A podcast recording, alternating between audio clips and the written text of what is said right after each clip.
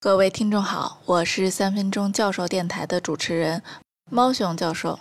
上节课我们讲到了 Nuance 提供的智能语音客服。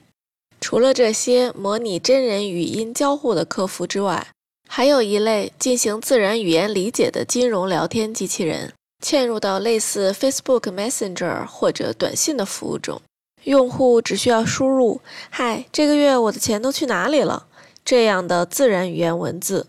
就会得到相应的文字反馈。例如，Facebook Messenger 中的 Plum 服务能够通过查看最近三到十二个月的花费来学习和预测用户的消费习惯。每隔几天，自动将少量不用的钱存入 Plum 储蓄账户，非常适合学生党和刚上班的人。Clio 也是一种嵌入到 Facebook Messenger 中的个人金融服务。可以用对话的形式查询多个银行账户和信用卡的数据，并且跟踪用户的支出情况，进行开支预算。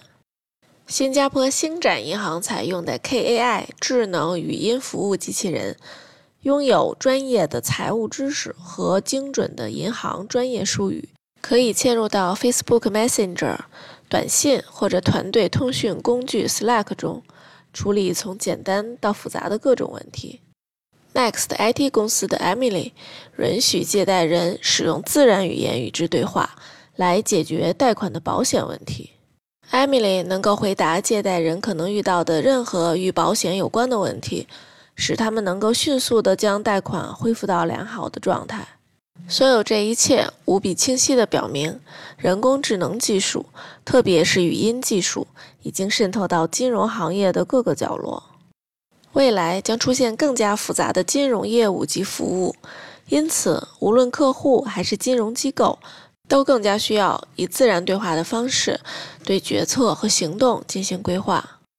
除了常见的虚拟语音客服、语音支付、虚拟语音金融助理之外，类似语音优先交互的银行 （Voice First Banking） 和语音优先交互的商务。Voice First E-commerce 这样以智能语音服务贯穿整个服务行为的模式将会日益普及。Voice First 的经验可以让顾客满意，因为他们可以简单的通过询问获取到信息。未来，通过将语音技术与其他先进的人工智能技术结合，可以进一步提高 FinTech 的效率和精准度。